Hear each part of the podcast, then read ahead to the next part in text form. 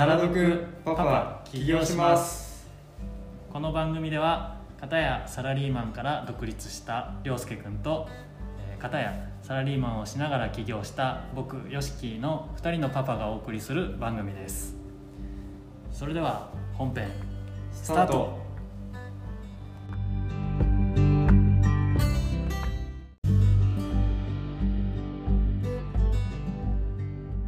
今回のテーマは、はい。証券です。証券。はい。はい。なんで証券やねん。なんで証券？は なるかもしれんもんで、はい。説明を。まず最初に説明を。い。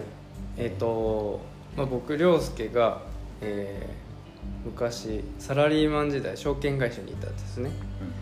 でえっ、とまあその時の知識じゃないですけどはもう使って。うんうんうん。まあ銘柄の選び方とかはいあのー絶対上がるとは言えないんですけど、まあ、おすすめうん。とかをちょっと聞きたい。言おうかなすと、ごい聞きたい。そうだね。はい。はい。でえっ、と受講するのは僕で、はい。えー数ヶ月前3ヶ月ぐらい経ったのかな？うん。に、えー、と証券口座 SBI で開いて、うん。個別株に手を染めてしまったという。染めてしまった。はい。はい。まあ知識ゼロの僕が今からお話を聞いていきたいと思います、はい。でえっと僕のポートフォリオを見ながら、はい。ポートフォリオっていうとわわかんないかまあ買ってる銘柄のうん。こうなんだろう一覧表みたいな。一覧表をうん。見ながらちょっと話してしていきたいと思うんですけど、うん。まずね、はい。うんと僕が最初に買ったのが、うん。海運。うん。海運の中でも、うん。まあ、おすすめ銘柄をうん。上から順に S 株っていうのか、うん。ミニ株っていうのか、うん。その100株ない状態のうん。1株2株ぐらいのレベルでちょこちょこ買ったっうん。ていうのが、うん。確か7月か8月ぐらいで、うん。その後海運もものすごい上昇してえあの今上がってます？いや今がね、うんもうね本当目も当てられないぐらい下がった。嘘。下がって今多分ちょっと復活してきてるんだけど、うん。例えばこの優先うん。見てもらいたいんだけどこれを一番持ってたんで、うん。むちゃくちゃ上がったんですよ、うん。うん何倍？え 200, ?200 倍ぐらいいった？売らずに持ってた？売らずに持ってて、はい。むちゃくちゃ下がった後に、うんまた戻ってきた。いやもうほぼトントンぐらいのレベルになって、うん。あーもうちょっとこれ以上下がったら結構痛いからと思ってトントンならまあいいやと思ってちょっと手放したい、うんうんうん一株二株だけまだ残って。るうんなるほど。これ。はい。このすごいですよねこの。なこれ原油あの原油の価格の関係とかありますよね。そうそうそう、うん。あのコロナの、うん。コロナと原油と、あとアンモニアだったかなその時のニュース。で爆上がりして、うん。もう海運全部上がって。うん。でここまで行ってむちゃくちゃ下がって、うん。今ここ。うん。なんで下がりきってない。うん。けどうん。もものすごいさなるほど。っていうのが経験して、はい。わーっていう精神状態に陥り、うん。何買ったらいいんやってなってう、ん。もう今放置状態です、え優先は持ってますか？あるよ優先。これまだまだ持ってるってことですか？うん。えっとね、ここからん？ここから全部海運でうん優先、まあ海運ってうん。うんとそんなむちゃくちゃばば動く銘柄うんではないんですよねもともと。まあ要はよく言えば安定株だしうん。海運って絶対必要なものなんでうん。まあそんなすぐなくなるとかうん。っていうのはないんですよ。うーん。そう。なんでまあみんな普通にその資産としてうん。ずっと持つっていうふう。なんで例えば海運持つんだったらこう前回みたいにちょんって上がるうん場面もあるんですけど、まあ、それで上がったって言って慌てて売ったりはしない方がいいし、もうほんとほったらかしにするイメージでいいと思います。ただ、うんとまあ、今回みたいにガソリンの価格うん。原油価格がわっと上がった時にちょっと影響を受けたりとか、うん。あとは今って、うんと、コンテナが足りてないんですよね。うん。もう世界中で。う、ん。で、うんとまあ、そのコンテナがこう足りないっていうことはまず運ぶものも運べないし、うんっていうのでちょっと動きがうん。鈍くなったりとか。で例えばそのコンテナって、えっと、中国のあのー何だったっけ旧正月があの次ある時に、うん。そこがこうみんな一斉に休みに入るんで、うん。そこが止まればそこの中国ってやっぱコンテナ一番使ってるんで、うん。そこのコンテナを使えるようになるんですよ世界中でだからそこでしっかり動く。へだからもしそこでこすう船が動き回るようになればあのまた戻るかもしれないしへかといってあの これも分かんないんで実際。全然やっぱり動かんかった。っうんていうふうだと あの、まあ、また今今ちょっと上がって少し下がってるところじゃないですか。うん。また前回の水準まで戻る可能性もあるしうんっていうところ。うん。そうこれはあのコーヒー豆をこう買ったりしてる僕が一番手に入れるのが早い情報。へえなんでですか？要はあの輸入が遅い理由を調べるわけですよ。ああのコーヒー豆豆って。要は向こうではできてるんですけど、うん。でもなんで届かないのっていうとその商社がこういう理由があってってへいうんでまあもし動くんならその旧正月、えうん。うん、でそこでまあしっかり船が動きそうっていう見込みがあれば、まあ、短期で買ってもいいかもしれないですけど、なるほど。まあ、それ終わったらすぐ売るぐらい、うんうん、かもうずっと持っておくか。うん別にずっと持ってってもいいの、まあ、銘柄なのかなとは思うんで、なるほど。その足りてないコンテナがうん。足りてないってことは、うん。ここに絶対需要があるのうに、ん、あのー足りないから動かせないんだっていう状態じゃん。そう。だからあの絶対上がるっていうところだと価格が上がる、うんし、えっとうん、レア度が高くなる。そうそうそうそうそう。なだし例えばそれで何が運ばれてるかっていうのを見るとう、ん。うんとコーヒー豆が運ばれてたりするんで、うん。コーヒー豆の価格が今上がってるのはそこのコンテナが動かないっていうじそのなんだろう、まあ、動くコンテナのレア度が上がるわけなんで、うん。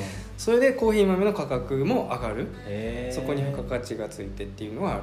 だから例えばそのそこで運ばれる、えっ、となんだろう材材料とかっていうのも調べてみるとうん。面白い。でそこの材料を扱ってる会社うん。の株がもうチャンスあればうん。買ってみるとか。うん。だから短期だったらまあそういう見方でうん。買う。うんうんうんそう。短期と長期の見方っていうのはうん。その今現在足りてないから、うん。価値が上がりそうっていうところにうん。着目していくのが短期、そう。なんでまあ需要が明らかこう見えて分かってる時、うん。で、えー、と例えばその旧正月みたいな感じでちょっと後にこう何か動きそうだなっていう材料がもう見えてる時うんうん。にはそれを見込んで買ってみる。へえそうで、えっと、長期の場合はその半年後に何かあるとかじゃなくて単純にいいのか悪いのかその会社に魅力があるのか、うん。10年後残ってそうなのかうん。っていうのを見て買うべき。うん。だからその目先の材料で動かしちゃダメです長期で買う時は。ああ、えそのそれでうん。会社の何を見るみたいなはい。ところも変わってくる？会社の何を見る？まあ単純に何をやってるかもそうだしあとまあ決算。書とかも見るのもそうだし、まあ、あのお金の動きとかキャッシュフローとかも見なきゃいけないしだから、まあ、それ見てどこがどう動いてるっていうのは多分その会社の業態によるというかうん。なんで一概には言えないんですけどうんそうそうそうそう。いやー面白い。勉強になるなんか日経新聞をうん。大体毎日読んでて、うん。あのそこであこれ動きそうだなみたいなニュースが結構うんうん。目にするから、うん。それを中心に買ってたんだけど、うんうん。それが当たりですぐ動く時もあればまあなんか例えばえっ、とね造船がはいはい。今ちょっと大事みたいな話になってて、先先月かな、造船のやつ買ったんだけどそんな伸びなくてうん。なんかまあ多分全然下調べが足りないんだと思うんだけど、そううん。そういう不発かみたいな時もあってうん。どの辺の情報をキャッチしに行けばあ上がる銘柄にたどり着くんだろうっていうのも日々考えてまあ中期だったら、うん。もうほんとそういう日経とか見て例えばなんだろうな本当半年後とかに動きそうな材料？うんちょっと1年後でもいいし。え例えばあのそれこそあのテスラのイーロン・マスクさんが、あのなんだろう。人類を火星にこう移住させたいっていうのがあるじゃないですか目標が。あそれが目標なの？最終目標へえ。だからそういうのって別に1年後実現できるかっていうと無理じゃないですか、うんでもそういうそのなんだろう目標を掲げてそれにそのためにこう動いててで別に自動車を販売したい会社じゃなくて、うんうん。そこが目標の一過程としてこの電気のこの使い方とかうん。を、なんだろう良くしたいというか、うんうんそういうの一過程がまだ今車なわけなんですよ。うん。あの人多分次ロケットとかをこう作って飛ばし始めるんでうん。だからその最終目標を見た上でこういうふうにしますっていうことを言ってる時は、まあ、日経とかに載ってたりするんですよ。イーロン・マスクがこういうふうに言ってますとか。うん。ってなった時にもうその未来を見越して買うのかじゃなくて、例えば、うんとまあ、それこそ1年後に何々するとかうん。いうのも日経ってこう言葉ってこう載ってたりするじゃないですか文字で、うん。トヨタがその静岡に、うん。えっと、スマートシティね。そうそうをあの何年後までに作ります、うん。2000何年が目標ですっうんてなったらまずは2000何年までっていう目標で買う。ああそういうことか。そこに焦点合わせて株をそうそうそうそうそう、へとか あとまあ日経でなんだろうな。でも本当短期でこうやりたいっていう情報はそういうふうに載ってるんで言葉で、えうん。なるほど、うん、短期中期長期のその基準って何年ぐらいがそういうもうーんとね人によるんです。明日売りたい人もいればあ1ヶ月後に売りたい人もいればあ1ヶ月はまあ短期だと思うんですけどーうん。うん、でもまあ長期って本当に10年20年うんの話になるんでって言ってもまあそうだな。3年って言っても長期だねっていう人もいるしあそれはもう全然違うんですよ。あそうなんだ。人の感覚によるってことか。そうそうそうそう。へでも20年後分かんないんで正直。えそうだね。もうどの評論家がどういう話をしていようが正解ないし大体みんな変わってるんで、うん。10年後になって話してることが。僕あの時こうやって言ってましたけど。うん。みたいな。うん。そう。だからそういうのってなんだろう。あの正お正月かな？あ正月じゃないえっと年末、うん。あお正月か。にあの今年の株はこう動きますみたいな。の出し出してるんですよ日経新聞。の各評論家の名前が書いてあって。でそれを、うん、と数年前のやつとか残ってたりするんで、うん。見ると全然違うこと言ってるよみたいな。なるほど。そう。まあまあまあ半分で聞いとかなきゃいけないっていう。そう。ーん。なんで僕はおすすめうん。の買い方うんうんは、えー長期、長期。うん、もうん。う中期短期とかないっす。うーん何年スパンで買った方がいいって。そう。で選ぶ時のコツとしてはもう単純に自分が好きになれる企業なのかどうなのかっていうところ、うん。だってあの好きじゃないって思ってるうん。ってことは少なからず他にも好きじゃないって思ってる人もいるしうん。その好きじゃない理由があるわけじゃないですか。うん。なんか商売の仕方がちょっと嫌だとか。うんだけど例えば本当好きな企業って、まあ、それこそ他に好きな人もいるし魅力的な何かがあるわけじゃないですか。うんうん。でその魅力的な何かを考えた時に例えばその商品のデザインがいいとか社長の考えがいいとかそういうとこをこうピックアップしてもうずっと本当自分が好きで入れそうってとこうんうん。ろを持つべき。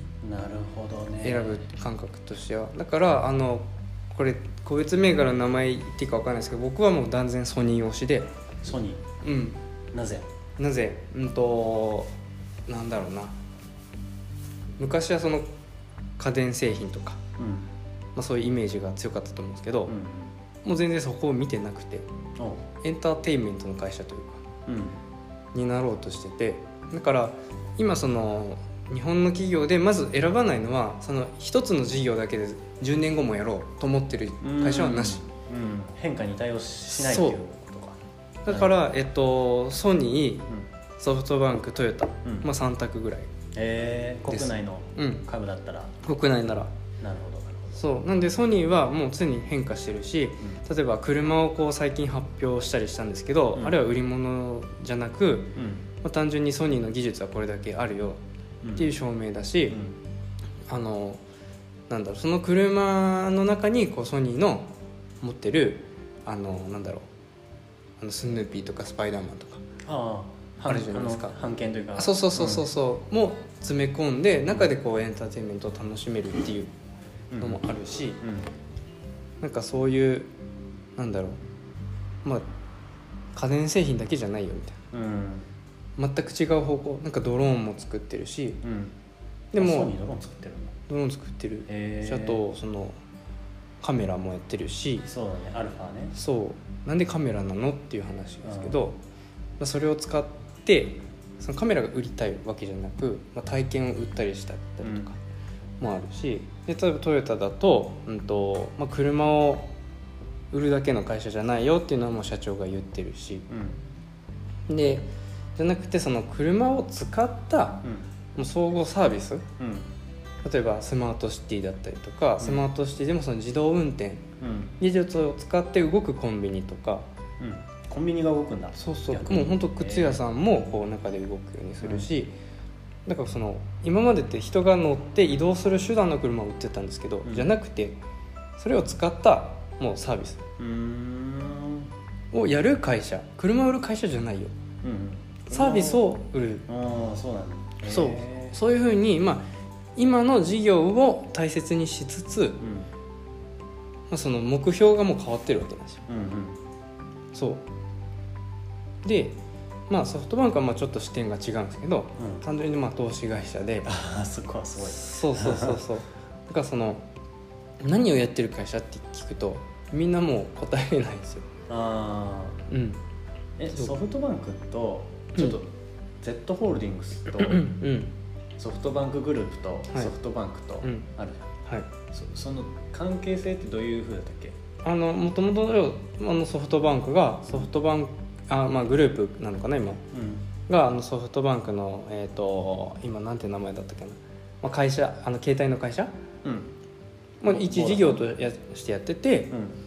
でそれをまあ今回切り離して子会社化して。うんでもう今は全然こうやって言っていいのか分かんないですけど僕からすると孫さんがあのソフトバンクの、えっと、モバイルうん。のところをもうちょっと完全離してもう社長も違うしうん。ちょっともう違うのかなってへえもう結構切りす離してる気がする。へえそうなんだ。はい。ちょっと捨てにかかってるって言っていいのか分かんないですけど うん。結構そういう感じはある。雰囲気的にはでえっとヤフうん。ーがまあ今 Z ホールディングスになって、うん。でまあそれもまたちょっと違うのかななんか孫さんもう完全にソフトバンクグループなのは今の母体というか。うん。あそこもう投資うん。会社。へえ投資会社って言ってもいいのか分かんないぐらいなんですけど。へだからはっきり何をやってるって言われるとぶっちゃけ分かんないです。え なるほど。そうけど本当にあの人って結局なんだろう最初ってやっぱその携帯会社作ったりして、うん。そこがこう事業の柱だったわけじゃないですか。うん。だけどなんかだんだんこう投資会社にうん。なってきてうん変わってきたんですよ。うん。だからもう常に変化してるじゃないですか、うん。本当短期間うん。で10年以内で、それぐらいのこう変化に対応できるのが企業が大事。うん。でそこまで変わってる企業って多分ないんですよ。事業が根本的に変わってるんでそうだね。そうトヨタってもうずっと自動車出てきて、うん。一応その自動車を使った総合サービスをうん。提案する会社になるって言ってるんですけど一応まあじ事業としてはうん。自動車じゃないですか。でソフトバンクってもう昔しっかりやってた事業なんかもう捨てにかかっちゃって え今投資会社みたいな。うん。ヤフーもやってたりしたけど。す捨てるって言っても事業としてはずっと続くね。あ続く続く。ただ孫さんの孫さんが直接面倒はもう見なくなった。うんメインじゃなくなったんですそうメインがもう投資事業なんで、うん。だから次何やるかっていうのが孫さん孫さんっていうかな、えっとソフトバンク分かんないんですよ。ああそう。孫さんがこれやるわって言ったら多分もうまた全然違うことやると思うんで。へえそう。面白いねそれも。そうだからうん。何をやるかが分かんない。うん。だけどまあ変化に明らかに対応してきてるしうん。ただリスク1個。孫さんが辞める時がリスクです。なるほど。うん孫さんとか、うん。あのスティーブ・ジョブズとかうん。をつなげた人の話その本を読んだことがあって、うん。何だったっけな。本の名前あ「ロケット佐々木」っていう本があって、そそれこそソニーだったかな。うん。ソニーの副社長だったような気がするんだけどその人の話がすごい面白くってでそれで孫正義もそれに見出されてその人にうん。この世に出てきたみたいなのがあってうん。それを読んでその時はさまだ全然その携帯会社の iPhone もできてない時で、スティーブ・ジョブズもその佐々木にうん。教えをこうて、うん。あの iPod から出出てたんだけど、うんその話がを今ちょっと思い出して、うん。最初は全然違うことやってたのに今投資投資なんだって改めて思って。本当それぐらい変えてるんで。えー、面白いな。なんか多分やばいと思ったらやめるんだろうし。うん。それぐらいのこう決断力がある。だからそのなんだろう社長というかう経営者。経営者をしっかり見る必要はんなるほどね。あるかなと。あとは、うん、と 全然視点が違うんですけどあの社長が太ってない会社。ああその自己管理っていうの？そうそうそう自己管理できてる人は人がというかそういう人が会社やってればできるしうん、うんだしなんだろうこういうなんか情報なかなか手に入れるの難しいんですけどやっぱ筋トレが好きかどうか。テストステロン。でも本当にあのお金で買えないじゃないですか筋,、うん。筋肉って。うん。その価値を分かってるんであ要は。あなるほどね。そう。だからなんかサービス作る時ってあのまあ大体お金払えばこういろんな会社が作ってくれるんですけど、うん。そのサービスの根本となるものうん。デザインこうするとかっていうのは、うあのなんだろうその企業の社長かなしか出せないこうセンスというかんうん。価値じゃないですか。うん。サービスもだからその価値が分かってる人うん。が社長やってると結構いいかなその見分け方としてうん。太ってないかっていうのが一つのポイント、ととか筋トレやってる社長なのかとか。ああなるほど。そう。お金で買えれないからうもう自社のこうサービスをちゃんと考えるんですよね。んうん。けどあのそこ根本的に分かってないとお金で買えるとか思ってると委託しちゃうんですよねその業務自体を。うん。サービス作るところから。それって別にその会社のオリジナルじゃないじゃないですか。うん。アイディアはあるけどう。ん。その実動する人が違うだし、うん。なんかやっぱりなんだろう。そう実動する人も違うしこうしようっていうアイディア1個でこうなんだろう作品ってできていくわけじゃないですか。うん。でそれをこうお金払ってるとまあ大体要はお金もらった企業もやるのって、うん。あのーなんだろう社員さんじゃないですか。うん。でむちゃくちゃ頑張るかっていうと、まあ、頑張ってるのはもちろんだと思うんですけどああの要は5時になったら帰りたい欲が出てくるわけですよ。う細かいところで言うと。っんてなるとそこでまた突き詰めれる人が本当にやってるのかどうか。うん。委託した先が。うんうんうんそこをちゃんとやれるのは自社でちゃんとサービスを作ろうってうん。言って作ってるところ。ああ直属のチームが強いってことそうそうそうなるほど。じゃあいい銘柄選びのコツは、うん。うーんと自分のそのなんて言うんだろう。企業のサービスだけにとらわれてないっていうのが一つと、うん。社長が太ってないっていう、うん。この二つが一番重大事要なんだ大事。でも本当に大事ですよ。えだからあの社長が変わった時うん。タイミングでうん。株主総会じゃないですけどそのあるじゃないですか、うん。太った企業来た瞬間、うん。社長が結構売る人多いです、へえそうなんだ。うん。なんか管理できてなさそうこの社長みたいうな、えそこなんか投資家目線でやってた社長がうん。次の社長を選ぶときに全然違いそうやね。うん、絶対違います。うんへえまあ全然もう関係なくてうん。しっかりやってる人はやってるんでしょうけども、うんうん。あのでも本当にだって管理できる人ってちゃんと自分の管理できてますうん、だからそう言われると、う確かにそのアップルの社長も、スティーブ・ジョブズもそうだし今の人もそうなんだけど、全然太ってない。むしろすごいスタイルいいし、うん、アマゾン管理できてますようん。ね、ティ今の人たちはティム・クックだったっけ、うん。